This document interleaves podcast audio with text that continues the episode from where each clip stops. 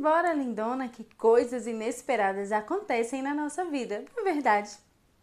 Aconteceu algo muito interessante com você? Que você ficou assim sem saber o que fazer?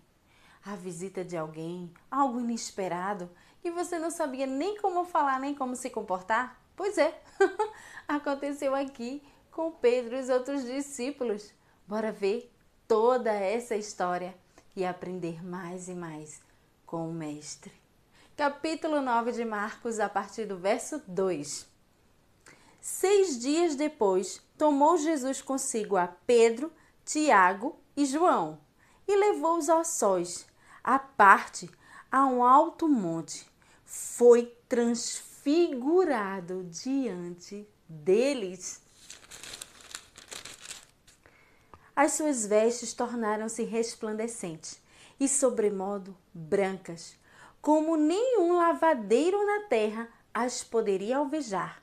Apareceu-lhes Elias com Moisés e estavam falando com Jesus. Então Pedro, tomando a palavra, disse: Mestre, bom é estarmos aqui e façamos três tendas. Uma será tua, outra para Moisés e outra para Elias, pois não sabia o que dizer, por estarem eles aterrados.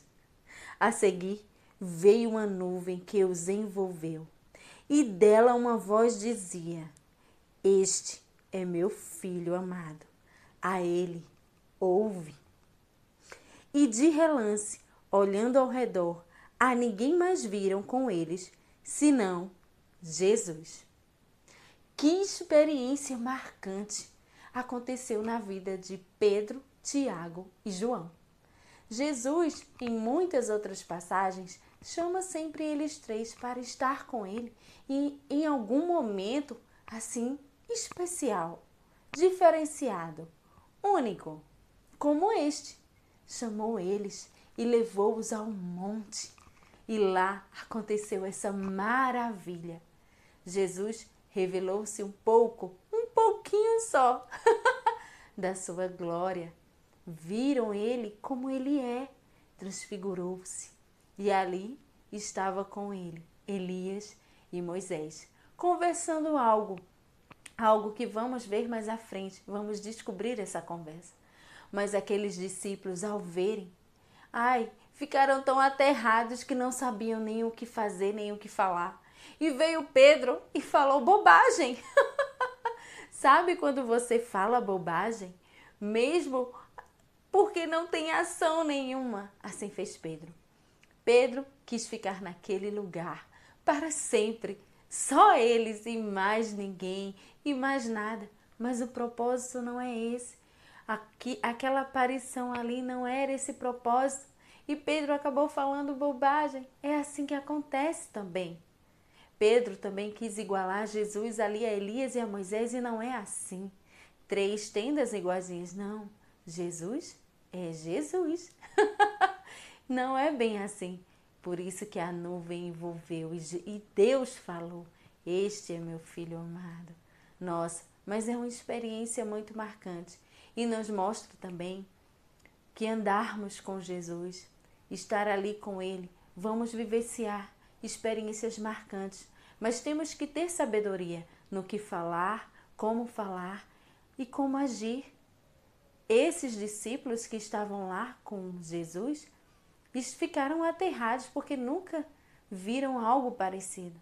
E a, a, pode acontecer comigo, com você, de vermos coisas maravilhosas que o Senhor pode nos mostrar, termos uma visão aberta do mundo espiritual. Enfim, temos que ter a sabedoria da ação no momento certo. E logo então, no instante sequer, tudo mudou, tudo voltou ao que era antes. Mas estamos o tempo todo aprendendo que com a presença de Jesus na nossa vida há um diferencial, há tudo diferente. Cuide bem de tudo aquilo que você tem recebido da parte de Deus não só por aqui, mas eu tenho certeza que Deus tem falado muitas e muitas e muitas coisas com você. Basta você estar atenta. Jesus nos mostra em detalhes, vivenciando cada palavra.